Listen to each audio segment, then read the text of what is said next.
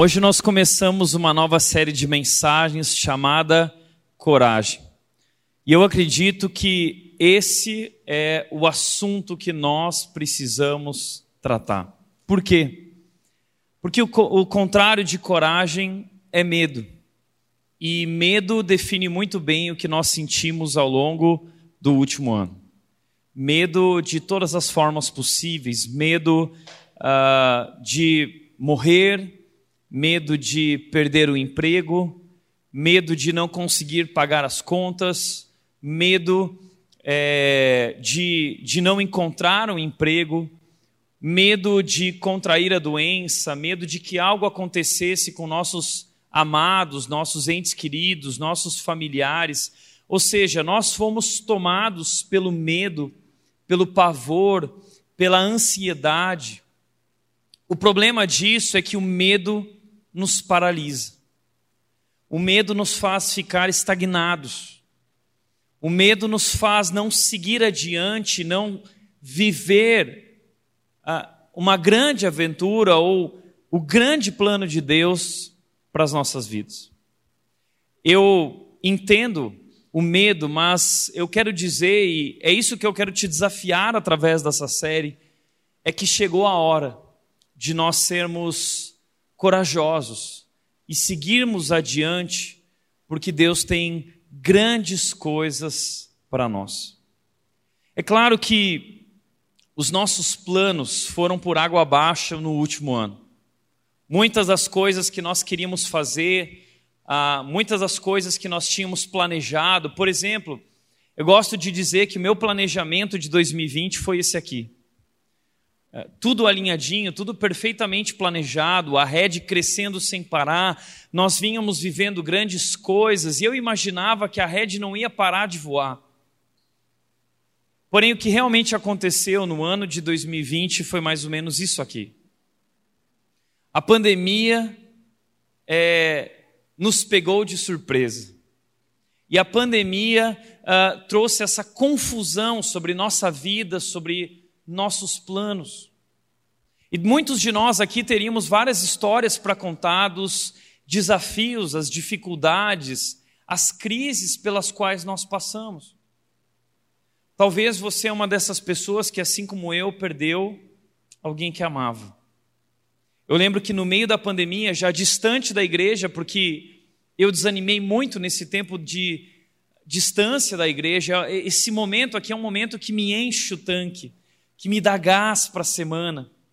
E quando nós perdemos esse tempo, eu lembro que eu desanimei muito. O online, você sabe, não é a mesma coisa. E bem no meio disso foi quando eu recebi a notícia do câncer do meu pai. E aquela notícia me deixou abalado.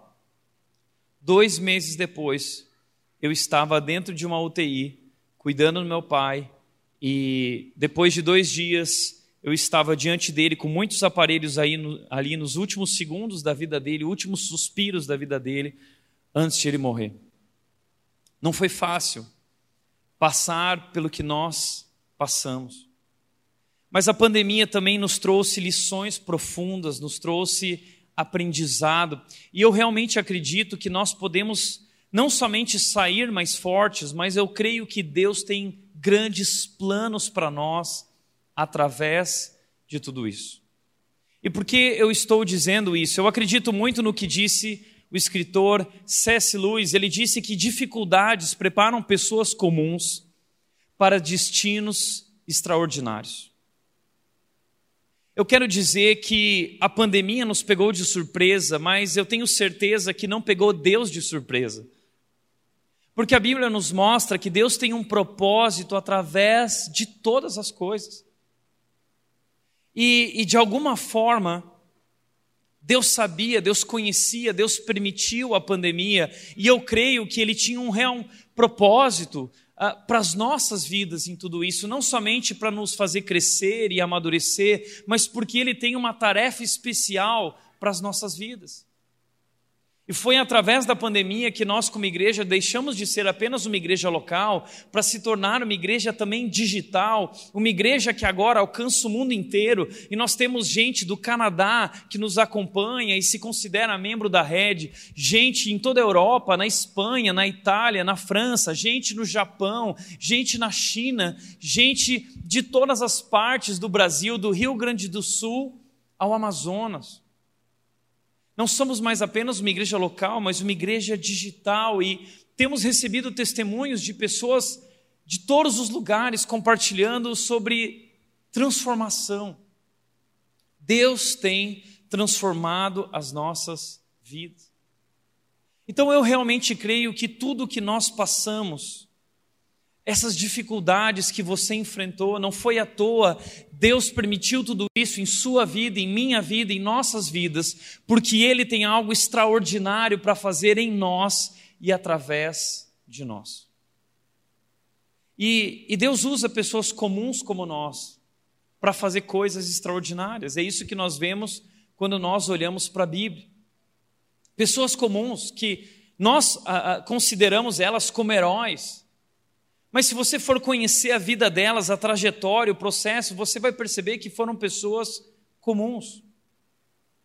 E, e eu quero dizer para você que, assim como esses homens e mulheres da Bíblia, eu creio que Deus está nos chamando para um novo momento na história. Deus está à procura de pessoas, homens e mulheres, que compreendam suas fraquezas e limitações, mas que se coloquem à sua disposição para que ele possa fazer grandes coisas através de suas vidas. O nosso problema é que quando nós olhamos para a Bíblia, nós costumamos ver apenas os, o sucesso dessas pessoas, o resultado do seu sucesso. Mas nós nunca enxergamos o processo pela quais, pelo, pelo qual elas passaram. Então, quando nós olhamos para Hebreus 11, por exemplo, Hebreus 11 é aquilo que nós chamamos de a galeria dos heróis da fé. E tem lá o nome de várias pessoas, como Noé, como Abraão, como Gideão. Pessoas que foram usadas por Deus de maneira extraordinária, histórias incríveis e verdadeiras. E nós olhamos para tudo aquilo e nós não percebemos que essas pessoas que foram usadas por Deus passaram por inúmeras dificuldades. Infelizmente, por nós conhecermos a história já toda da Bíblia e o final de cada história, nós não conseguimos perceber esse processo, os detalhes, as lutas, os perrengues pelos quais essas pessoas passaram.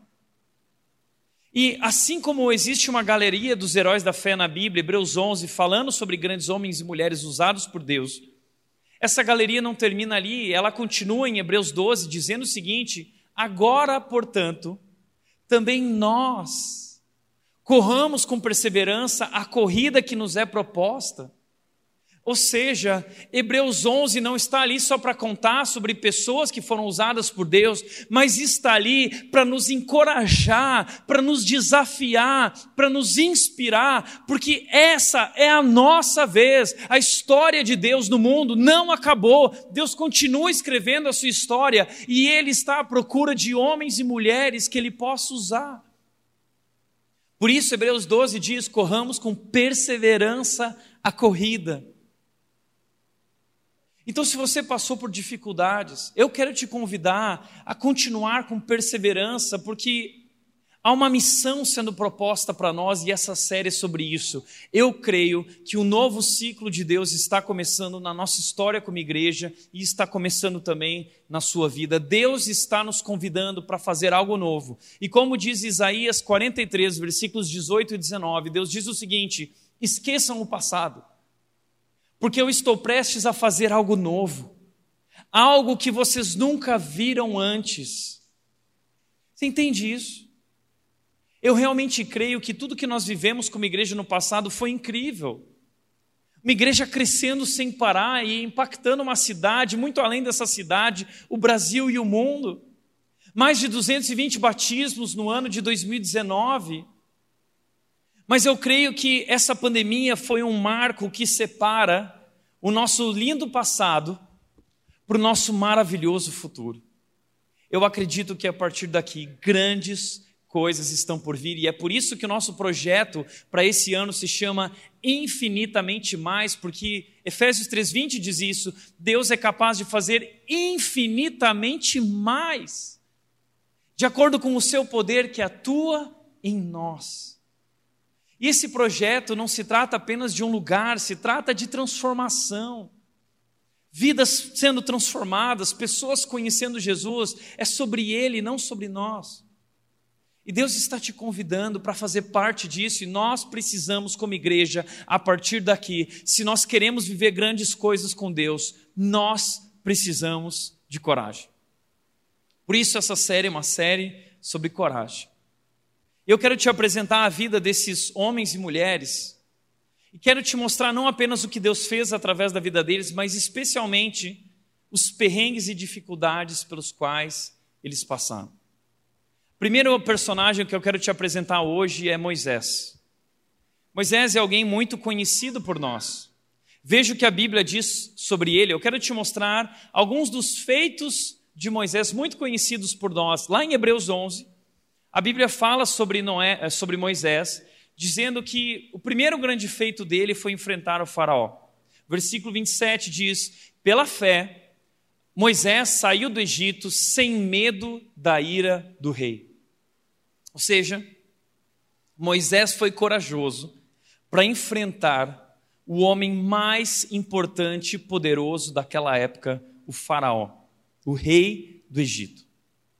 Era como se hoje o, se Moisés fosse enfrentar o Trump, ou se Moisés fosse enfrentar o secretário-geral do Partido Comunista Chinês lá, o Xi Jinping, ou se ele fosse enfrentar aquele ditador norte-coreano, o Kim Jong.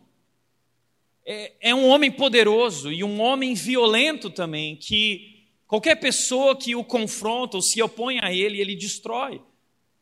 Moisés foi corajoso para isso, e não somente para isso, mas para estar diante dele e dizer o seguinte: deixe o povo de Deus sair daqui, o povo de Israel. E assim, ele libertou o povo, cerca de 3 milhões e meio de pessoas, o povo de Israel que estava vivendo dentro do Egito e servindo aos egípcios como escravos. Ele liberta esse povo, ele tira esse povo de lá de dentro, 3 milhões e meio de pessoas, e a Bíblia diz que eles levaram junto muitos tesouros do Egito. Ele libertou o povo. Além disso, diz que nessa saída, é, o versículo 29 continua dizendo o seguinte: pela fé, o povo de Israel atravessou o mar vermelho, como se estivesse em terra seca. Quando os egípcios tentaram segui-los, morreram todos afogados. Ou seja, eles saíram, 3 milhões e meio de pessoas, mais ou menos, e eles estão numa encruzilhada diante do Mar Vermelho, violento Mar Vermelho, e, e, e a guarda do faraó vem com seus carros e carruagens para destruí-los. Então Deus faz o impossível. Moisés pisa o pé na água e coloca o seu cajado na água, e Deus abre o mar vermelho e duas colunas paralelas uma à outra, e aquele povo passa por entre as colunas em terra seca. E assim que eles passam, Deus fecha o mar e acaba com o exército do Faraó. Uau! Mas além disso, o texto também diz que Deus guiou esse povo no deserto durante 40 anos através da liderança de Moisés. Atos 7:37 diz o seguinte: Assim como muitas maravilhas e sinais, Moisés os conduziu para fora do Egito pelo Mar Vermelho e pelo deserto durante 40 anos. 40 anos no deserto. Moisés foi esse líder que guiou quase 4 milhões de pessoas pelo deserto.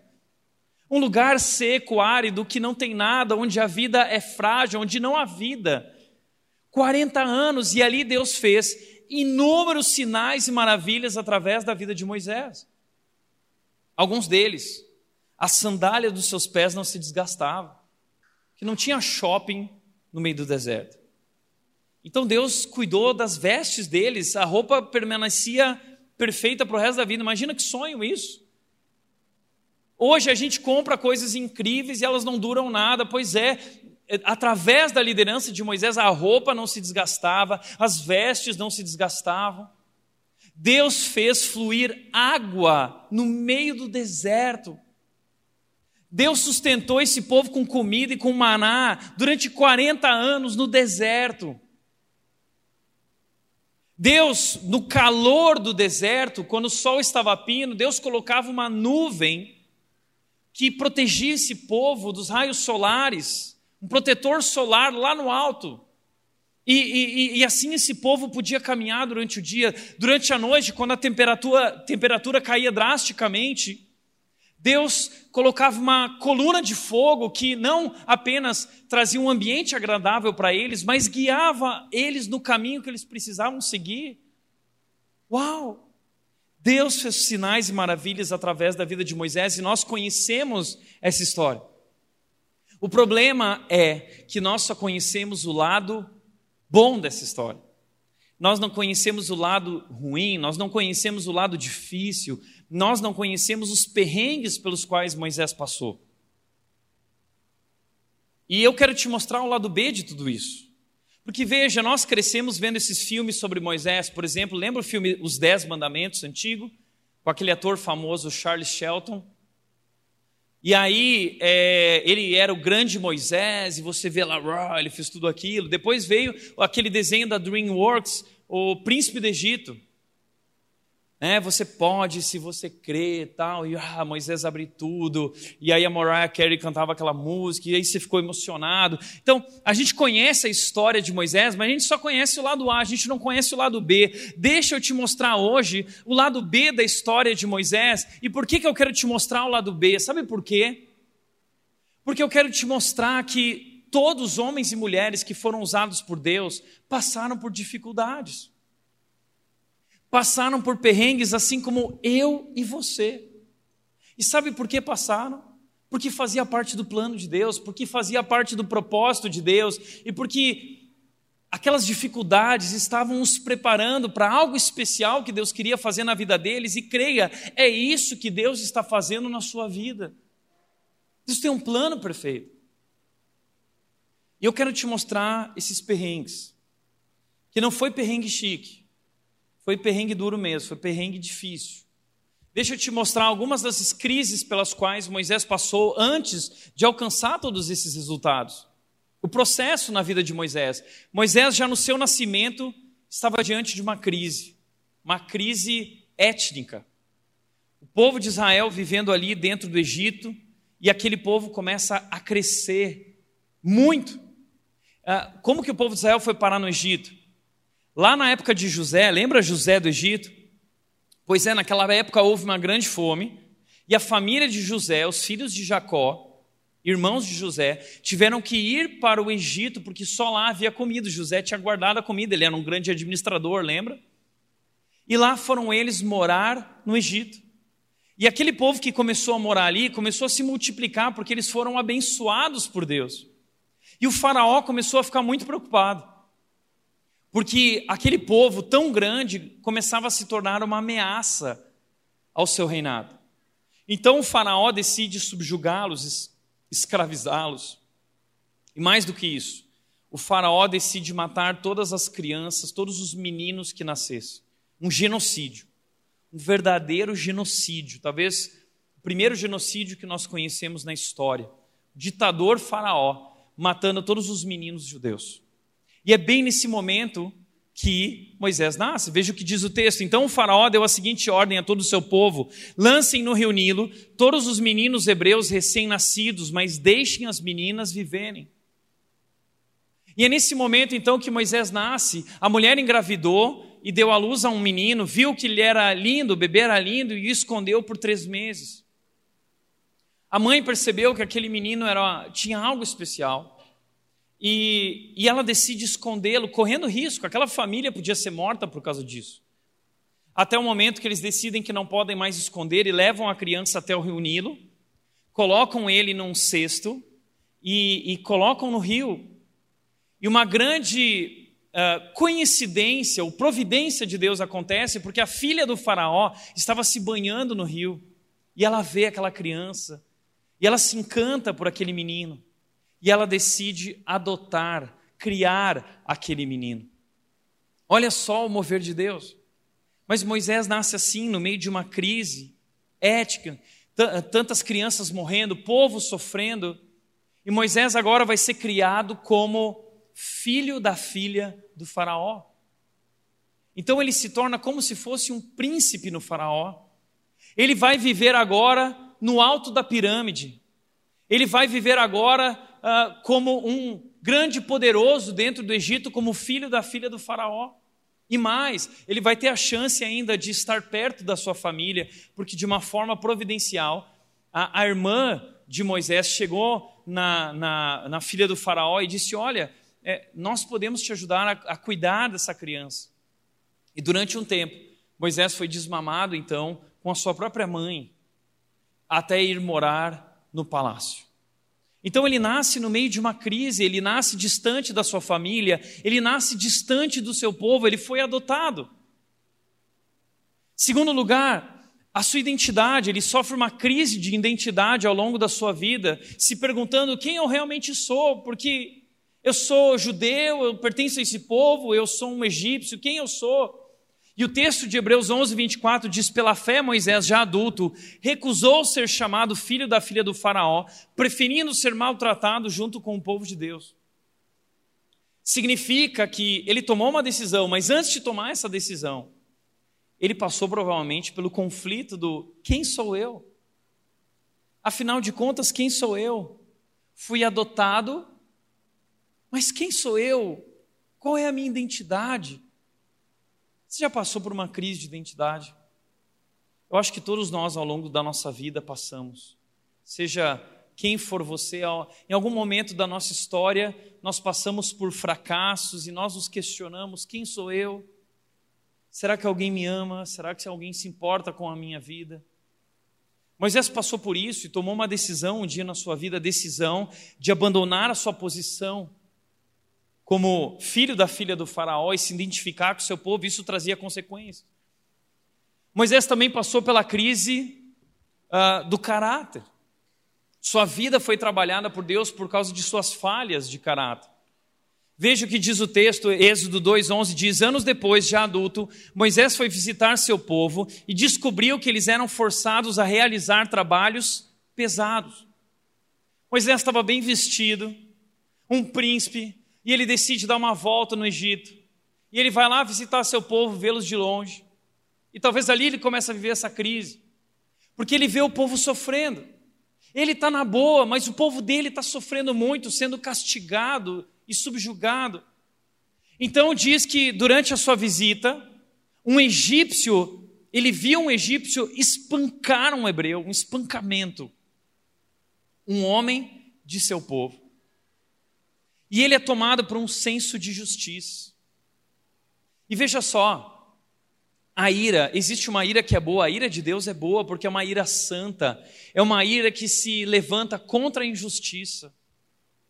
Mas o problema é que nesse momento a ira de Moisés não é uma ira santa, porque, porque quando nós decidimos resolver a ira do nosso jeito, fazer justiça com nossas próprias mãos, essa é uma ira pecaminosa. E olha o que Moisés fez olhou para todos os lados e, não avistando ninguém por perto, matou o egípcio. Em seguida, escondeu o corpo na areia. Olha só, não avistando ninguém por perto. Ele olhou para os lados, não tem ninguém. Aliás, alguém já disse que caráter é aquilo que você é quando ninguém está olhando. Deixa eu te fazer uma pergunta. Quem é você quando ninguém está olhando? Quem é o seu verdadeiro eu quando não há ninguém perto de você? E assim como Moisés, existem coisas ocultas na nossa vida. Moisés fez aquilo e ele depois tentou esconder. E todos nós passamos por esse processo de querer esconder aquilo que é oculto e nos envergonha. As consequências do pecado. A gente quer esconder. Adão e Eva fizeram isso. Depois do pecado, eles se esconderam de Deus e tiveram medo. Assim Moisés tentou esconder, assim talvez hoje existe algo na sua vida que você está tentando esconder, você não quer que ninguém descubra, porque isso te deixaria muito envergonhado. Talvez existe um pecado de estimação na sua vida. e você acha que aquilo é algo inofensivo não tem nenhum problema, e você vem alimentando aquilo. O que você não sabe é que pecado de estimação nos domina, nos controla e nos destrói. Destrói nossa vida, nosso coração, tira nossa paz, destrói nossos relacionamentos, destrói nosso casamento. E você está tentando esconder isso, e Moisés tentou esconder. Mas aquilo foi revelado, porque no outro dia, todos descobriram o que tinha acontecido e estava em todas as reportagens de jornal. Entenda isso, por mais que você esconda, mais cedo ou mais tarde, tudo aquilo que nós fazemos em oculto vem à tona. E Deus quer tratar a vida de Moisés. Moisés teve alguns momentos de ira na sua vida, e, e, e Deus vai tratar isso na vida de Moisés, assim como Deus quer tratar também a sua vida. Mas, por último lugar, a última crise uh, nesse momento da história de Moisés é o fracasso. Moisés passou pelo fracasso. Entenda, Moisés foi criado como um príncipe, estudou na faculdade do Egito, conheceu todas as ciências do Egito, mas ele, em um momento da sua vida, experimentou o fracasso. Ele era altamente capacitado mas mesmo sendo altamente capacitado, ele fracassou. Por quê? Diz o texto, Atos 7, 25, que Moisés, depois de ter matado o egípcio, ele imaginou que seus irmãos israelitas entenderiam que ele havia sido enviado por Deus para resgatá-los. Mas isso não aconteceu. Moisés pensou o seguinte: eu sou o cara para libertar o meu povo. Eu tenho uma grande posição, eu tenho capacidade, eu sou filho da filha do Faraó, e, e, e se tem alguém que pode fazer algo, sou eu. E ele decidiu fazer as coisas do seu jeito. E esse foi o motivo do seu fracasso. Já parou para pensar nisso? Que talvez você passou por fracassos também. Você já parou para pensar que talvez o motivo do seu fracasso é porque você continua tentar fazer as coisas do seu jeito. Moisés fez do seu jeito.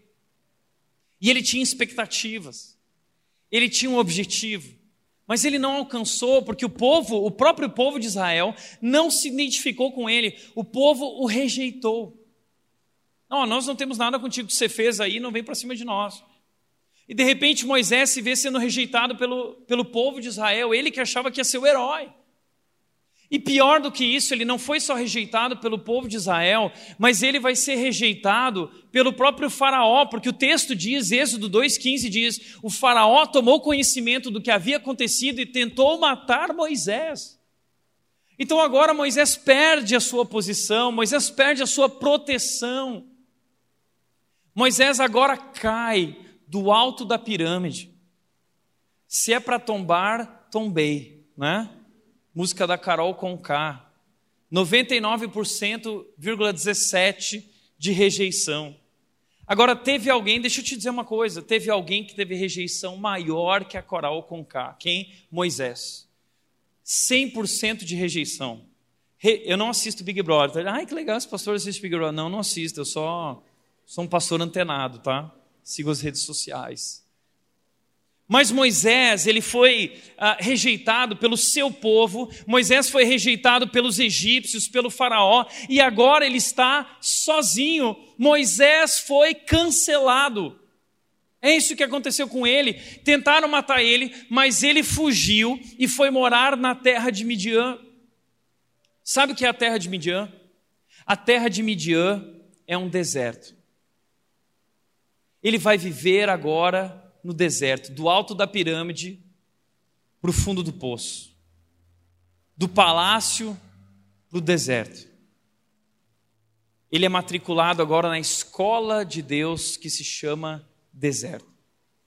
E diz o texto que quando ele chegou a Midian, estabeleceu-se junto a um poço.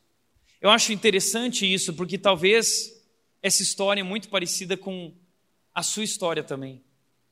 Talvez uh, você está se identificando com Moisés, um, alguém que viveu milhares de anos atrás, mas uh, você se identifica porque você trabalhou incansavelmente, você se esforçou, você trabalhou, você deu o que tinha de melhor, mas não deu certo, nada deu certo na sua vida e parece que tudo é fracasso e, e, e esse é o fim da história. E parece que Moisés chega no fim, junto ao poço, o fundo do poço. E talvez hoje você se sente assim, no fundo do poço, sem saída. Não tenho mais para onde ir. É o fim da história. Tudo acabou. Mas eu quero te dizer algo. Eu quero te dizer que o fundo do poço não é o fim do caminho. O fundo do poço não é o fim da história. Na verdade, no plano de Deus, o fundo do poço é apenas o começo de uma nova etapa, uma grande etapa, a melhor etapa de Deus para as nossas vidas. Deus leva Moisés até aquele poço, porque é a partir dali que Deus vai começar a trabalhar na vida de Moisés. E eu gosto de chamar esse trabalhar, como muitos estudiosos chamam, de a escola do deserto. Deus matriculou grandes homens e mulheres que foram usadas por ele, antes foram matriculadas na escola do deserto. Você quer saber onde, que, onde foi que estudou os grandes homens e mulheres que foram usados por Deus na história? Eles estudaram numa escola chamada deserto, a faculdade do deserto. O deserto é o lugar onde Deus fala conosco. O deserto é o lugar onde Deus cuida de nós e se revela a nós. O deserto é um lugar especial que eu gosto de chamar de a sala de espera. O deserto é também conhecido como a sala de espera. O que é a sala de espera? Esse lugar que nada acontece. Parece que Deus nos abandonou na sala de espera, no deserto. Parece que nós estamos sozinhos. Parece que tudo acabou. Mas na verdade é Deus quem soberanamente, em seu plano perfeito, permite que nós passemos por esse lugar, porque é ali, no fundo do poço, que Deus quer fazer algo na nossa vida e no nosso coração e se revelar a nós e começar um novo ciclo na nossa história. É por isso que há dois anos atrás nós fizemos uma série aqui chamada A Sala de Espera. E nessa série, uh, eu mostrei para vocês o seguinte: o propósito da sala de espera. Como disse o John Ortberg, ele disse o seguinte: o deserto é um lugar para onde ninguém gosta de ir, não transborda leite e mel, é seco e árido, a vida é frágil ali. Por que Deus permite que a gente vá parar ali se Ele é um Deus bom? Por quê? Porque Ele tem um propósito. Qual é o propósito da sala de espera? Primeiro, nos quebrantar, nos humilhar, mostrar quem Ele é e quem nós realmente somos e assim nós passamos a depender dele. Foi o que aconteceu nessa pandemia, perdemos o controle e aprendemos a nos humilhar diante desse Deus poderoso que tem o controle da história e nós não temos. Deus nos coloca ali para nos quebrantar, Deus nos coloca ali para nos preparar para uma tarefa especial. Deus nos faz passar por esse lugar porque além de nos quebrantar e preparar, Ele quer se revelar a nós de maneira única e especial. E é isso que Deus fez na vida de Moisés. Veja, quando Moisés chega naquele poço, ali começa uma nova etapa da sua vida. Ele já tinha 40 anos de vida, e agora ele vai passar 40 anos nesse lugar, na terra de Midian, no deserto, e ele vai se tornar pastor de ovelhas. Por quê? Porque quando ele chega no poço, existem algumas mulheres ali, filhas de Jetro.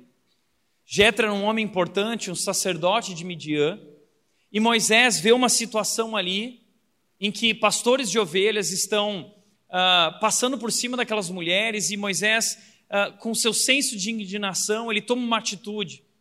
Então aquela família acolhe Moisés e Moisés acaba se casando com uma das filhas de Jetro, Zípora.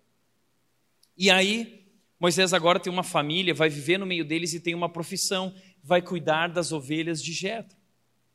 Só que isso era muito humilhante. Por que quebrantar? Por que cuidar de ovelhas é quebrantar Moisés? Sabe por quê?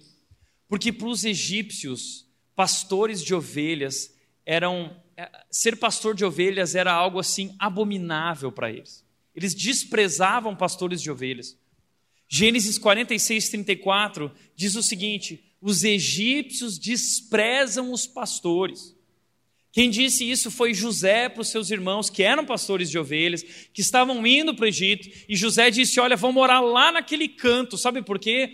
Porque os egípcios odeiam pastores de ovelhas. E agora Moisés, príncipe Moisés, douto, estudado, capacitado, absolutamente capacitado, agora absolutamente inútil, trabalhando como um pastor de ovelhas.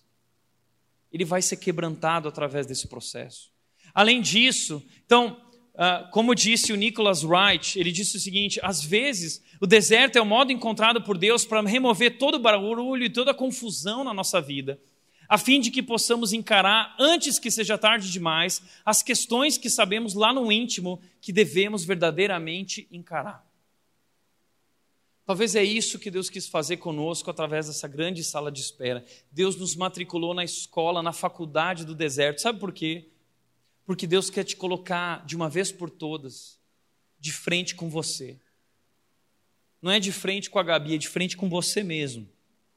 De frente com teus pecados, de frente com tuas debilidades, aquelas questões que você sabe que precisa encarar, mas ao longo da sua vida você fugiu, você negou, você ocultou, você escondeu, você é, mergulhou no trabalho porque não queria encarar a realidade daquilo que precisava ser encarado, mas Deus fez com que tudo parasse, que você voltasse para casa e encarasse a tua esposa, encarasse o teu marido, encarasse os problemas da sua família e do seu coração.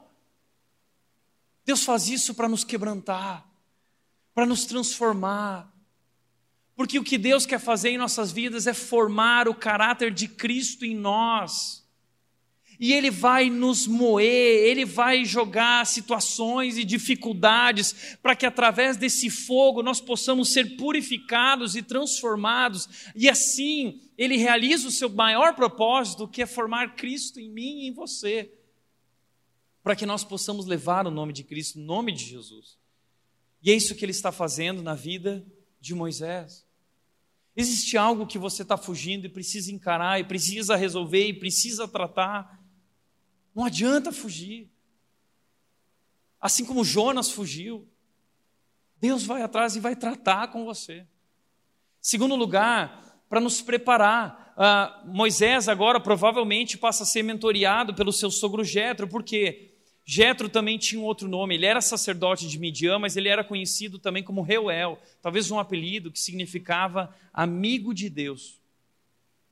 Jetro também, o que nós sabemos sobre ele é que era alguém muito sábio, porque um momento da história do povo de Israel lá no deserto, Jetro deu um conselho fantástico para Moisés de liderança.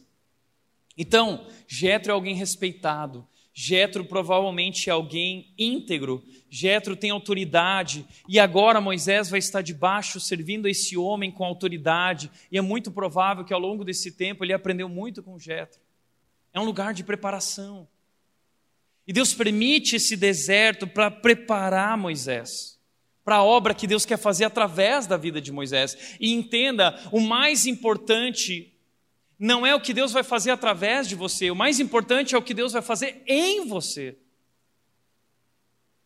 Eu lembro que na minha história como pastor, na minha preparação, eu passei por muitos desertos. Eu fui matriculado na escola do deserto inúmeras vezes. Eu passei pela sala de espera durante anos. Eu sofri no anonimato, oculto, sofrendo no tempo de seminário, saindo de casa, na igreja por onde eu passei muitas lutas, muitas dificuldades.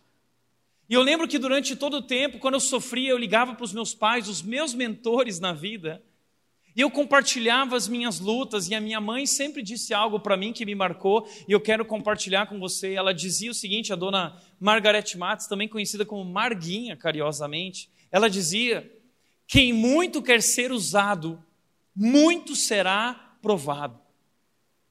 E ali eu entendia, sim, Deus tem um grande plano, mas até lá, Deus vai moer você, Tiago. Minha mãe dizia, Tiago, Deus vai colocar dificuldades na tua vida porque Ele quer formar o caráter de Cristo na sua vida. E não é fácil passar por tudo isso. Mas vale a pena porque Ele é um Deus bom, um Deus cuidadoso que está nos preparando para uma tarefa especial. E dificuldades preparam pessoas comuns para destinos extraordinários. E como disse o Tozer, o Tozer disse: é duvidoso que Deus use uma pessoa sem antes feri-lo profundamente. Deus faz isso, Deus age assim, com um grande propósito, um bom propósito, de formar Cristo em nós. E por último, o deserto é um lugar onde Deus se revela a nós, a sala de espera é um lugar onde Deus se revela a nós, e é lá no deserto, depois de 40 anos vivendo com Jetro e com aquela família no deserto, Moisés vai ter um encontro com Deus na sarça ardente. Lembra dessa história? E é ali que ele vai ouvir a voz de Deus o chamando para uma tarefa especial, uma missão especial, que vai ser marcada para o resto da vida, que filmes e desenhos vão ser feitos por causa dessa história, que começa através dessa preparação no deserto, na sua história no Egito, 80 anos de preparação, 40 anos no Egito, 40 anos no deserto, 80 anos de preparação para 40 anos em que Moisés vai atuar no deserto com o povo. 80 anos sendo preparados para ser usado durante 40 anos conduzindo aquele povo. 80 anos. Noé passou por isso durante 120 anos. E você está reclamando de um ano de luta, de crise que você tem vivido. E você olha para o relógio e acha que é descaso de Deus. Deus está atrasado, Deus se esqueceu de mim, Deus me abandonou. Entenda de uma vez por todas: não é descaso, não é abandono. É o propósito de Deus, é o plano perfeito de Deus que está trabalhando na sua vida e está te formando, formando Cristo em você, porque Ele quer te usar para a honra e glória do seu nome. Deus tem uma missão para a sua vida, Deus tem um propósito para a sua vida, e essa missão e esse propósito não é sobre o teu nome, é sobre o nome dele, e para que você leve o nome dele, ele vai acabar com você, para que você entenda e aprenda a viver por ele. Por isso eu gosto muito do Salmo 119, 11, que diz: o salmista diz, o sofrimento foi bom para mim. Porque ele me ensinou a dar atenção a ti.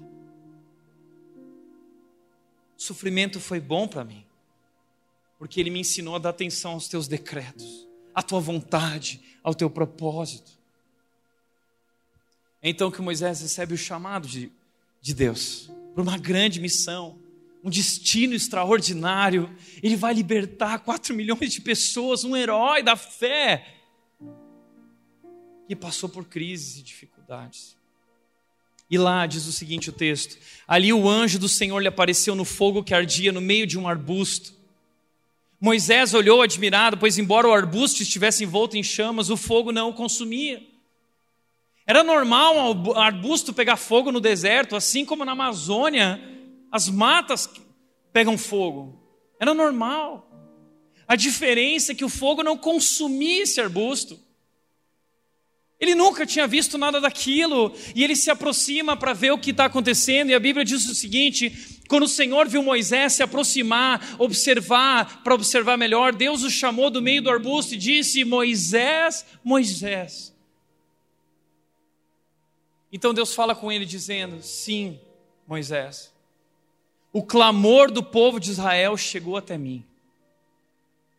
Eu tenho visto como os egípcios os tratam cruelmente. Agora vá, pois eu envio ao Faraó, você deve tirar meu povo Israel do Egito. E talvez Moisés pensou naquele momento, e nós poderíamos pensar, mas só agora? Depois de 40 anos, Deus, você está atrasado. Já faz muito tempo que eu falo sobre isso, porque o Senhor vai fazer isso só agora. Sabe por quê? Porque esse é o tempo devido, é o tempo perfeito. Porque os meus caminhos vão além dos teus caminhos, os meus pensamentos vão muito além dos teus pensamentos, diz Isaías 55, 8 e 9. Porque o tempo de Deus se chama Kairos, é o tempo devido, nosso tempo é o Cronos, e no nosso relógio parece que Deus está atrasado, Deus não se importa. Mas a verdade é que Deus tem o controle do tempo em Suas mãos, e Eclesiastes 3,1 diz: há um tempo certo para cada propósito, há um tempo devido, há um tempo certo para tudo que Deus quer fazer. E esse é o tempo. Chegou a hora Assim como está chegando a hora para mim e para você Deus está nos chamando porque Ele tem uma missão para nós como igreja. E é nesse momento que Deus chama Moisés, depois de ele ter sido moído por dificuldades e perrengues, que Moisés já desistiu de si mesmo, e ele não acredita que Deus pode usá-lo, ele se sente incapaz, e ele tem muitas desculpas. Não, Deus, não é possível. Sabe por quê? Primeira desculpa, eu não tenho credibilidade, eu não tenho uma posição. Veja o que ele diz: Moisés, porém, disse a Deus: Quem sou eu para me apresentar ao Faraó? Quem sou eu para tirar o povo de Israel do Egito? Quem sou eu? eu nem, nem eu sei quem eu sou rejeitado pelos egípcios, rejeitado pelos judeus. Quem sou eu? Eu nem tenho uma posição que eu vou falar para falar com o faraó, se ele não vai me receber. E aí Deus diz para ele o seguinte: Eu estarei com você. Não é sobre você, é sobre mim. Eu estou com você. Segundo lugar, a segunda desculpa de Moisés é sobre conhecimento. Moisés vai dizer para Deus: Mas se eu for aos israelitas, eles disseram: Deus de seus antepassados me enviou a vocês, eles perguntarão: Qual é o nome dele? O que eu devo dizer? Que lá no Egito, onde o povo de Israel vivia, haviam milhares de deuses. Já viu aquele filme Os Deuses do Egito? O Egito tinha milhares de deuses. Moisés ia chegar lá e falar assim: Ah, oh, meu Deus, que Deus? Até então, não sei se você sabia disso, Deus não tinha um nome. Ou não era conhecido pelo seu nome. Deus era conhecido como Deus de Abraão, o Deus de Isaac, o Deus de Jacó.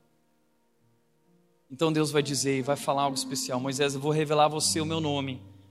E esse é o nome pelo qual eu vou ser conhecido para sempre. O meu nome é o tetagrama chamado é, no, no hebraico é Yod He Vav He que é Yahweh ou Yahvé. Em hebraico, Deus revela o seu nome. Não se sabe exatamente como se pronuncia isso, é Yahweh ou Yahvé.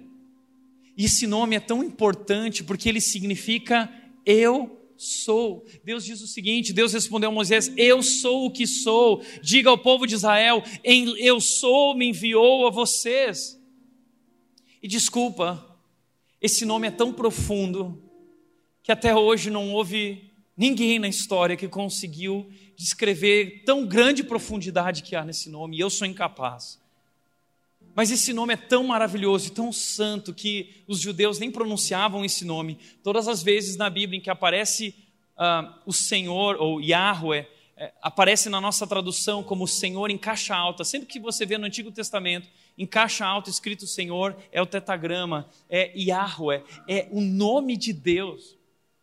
E Deus está dizendo: eu sou o único e verdadeiro Deus, o eu sou, aquele que sempre existiu, aquele que é, aquele que trouxe vida a todas as coisas, aquele que criou o mundo, aquele que criou você, aquele que trouxe esse povo a esse lugar e vai tirá-los daqui, aquele, o único que é capaz, você não é capaz mas eu sou aquilo que você não é, e eu te capacito, e eu te envio, e eu te uso para a honra e glória do meu nome.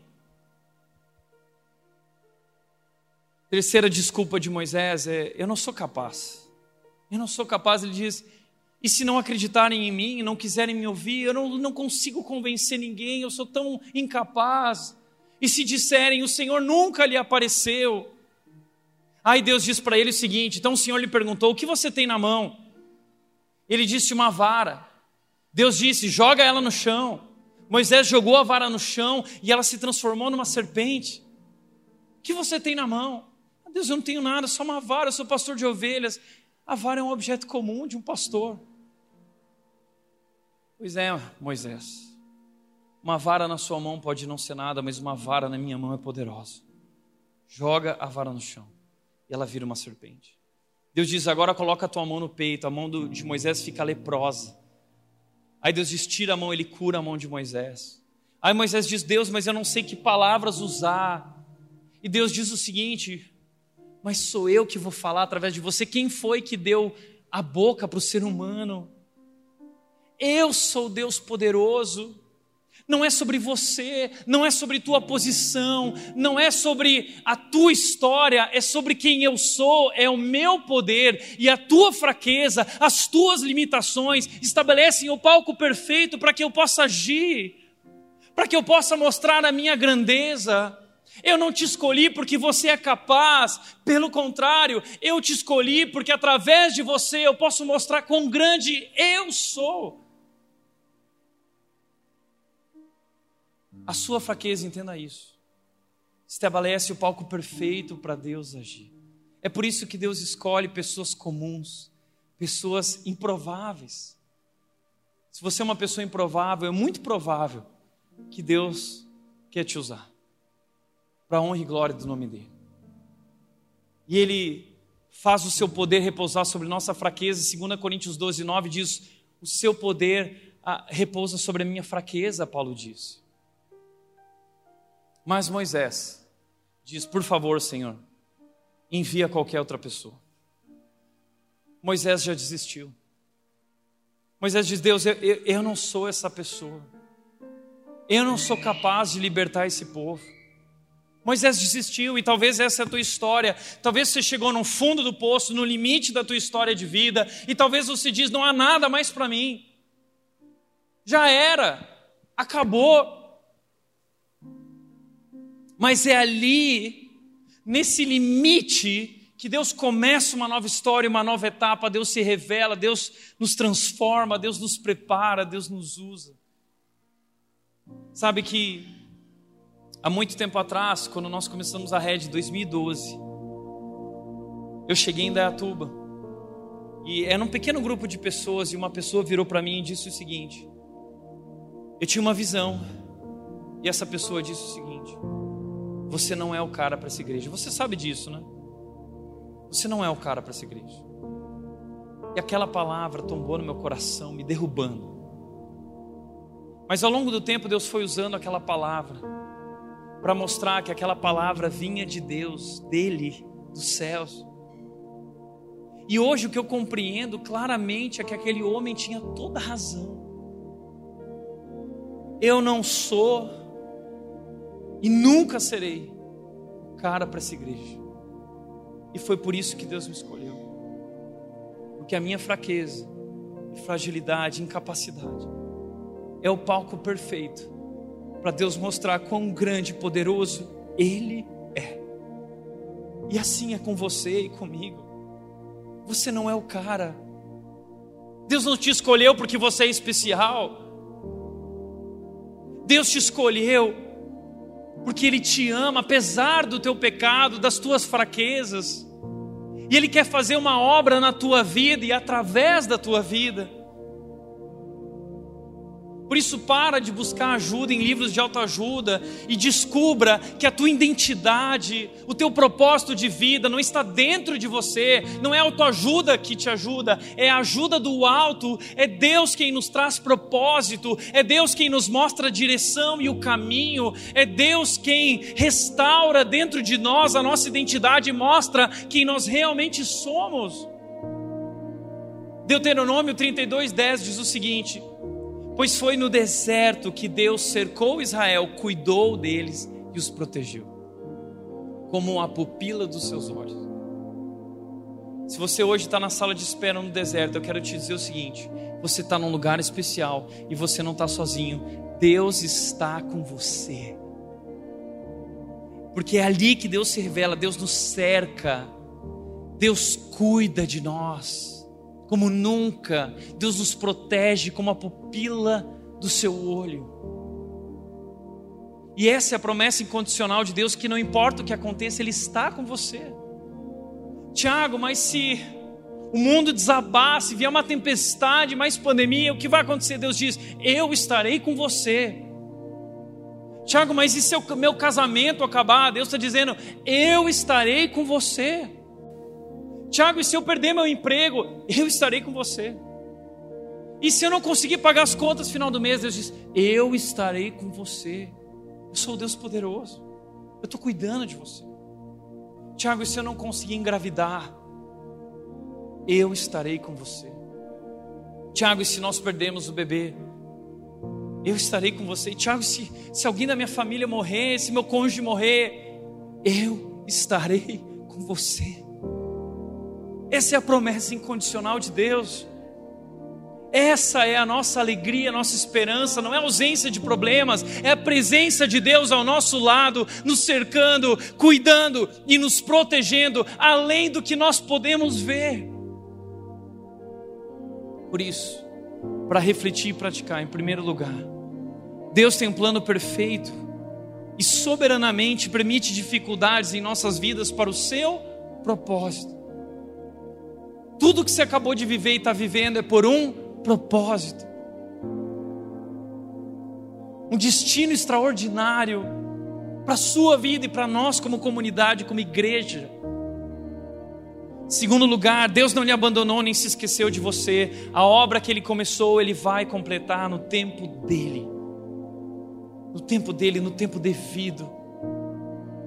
E por último, pessoas comuns são um palco perfeito para Deus agir e mostrar a sua grandeza.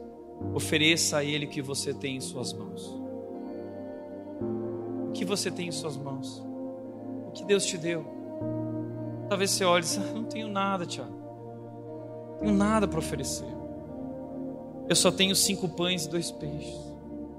Pois é, mas cinco pães e dois peixes para Deus pode alimentar uma multidão. Deus faz o sobrenatural com o nosso ordinário. Deus faz o extraordinário com pessoas comuns. Ofereça o que você tem em suas mãos. Deus quer te usar. Deus quer começar um novo ciclo na sua vida, assim como na vida de Moisés. Deus quer que você saia agora do Egito, da sala de espera, porque Ele tem uma tarefa especial para a sua vida. Amém? Eu quero te convidar a fechar os olhos e fazer a oração mais perigosa que você pode fazer na sua vida, que eu fiz quando eu tinha 14 anos. Você pode dizer agora, Deus, eu estou disponível. Me use. Faz a tua obra em mim.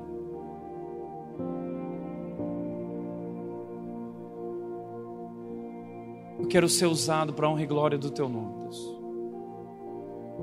Faça essa oração, Deus. Eu tenho medo, eu me sinto inseguro, eu me sinto incapaz, mas eu sei que o Senhor é capaz. Eu me rendo a Ti. Eu quero fazer parte, Deus, do, dessa missão, daquilo que o Senhor está fazendo. Transforma a minha vida e me uso. Pai querido, eu quero agradecer por esse momento, por esse tempo. Quero te pedir que o Senhor reacenda a chama no coração de cada um aqui. Que nós possamos lembrar tudo o que o Senhor fez, mas possamos olhar para frente agora e compreender que grandes coisas e maiores estão por vir. E o Senhor precisa ou quer nos usar, mesmo diante de nossa incapacidade e fraqueza. O Senhor nos escolheu porque o Senhor quer mostrar a tua grandeza através de nós. E a nossa oração é: Deus, eis-nos aqui, nos usa estamos disponíveis. Faz a tua obra em nós e através de nós. Assim oramos, Deus, em nome de Jesus. Em nome de Jesus. Amém. Amém. Fica de pé. Vamos encerrar esse tempo cantando rapidamente e adorando esse Deus maravilhoso que nos chama.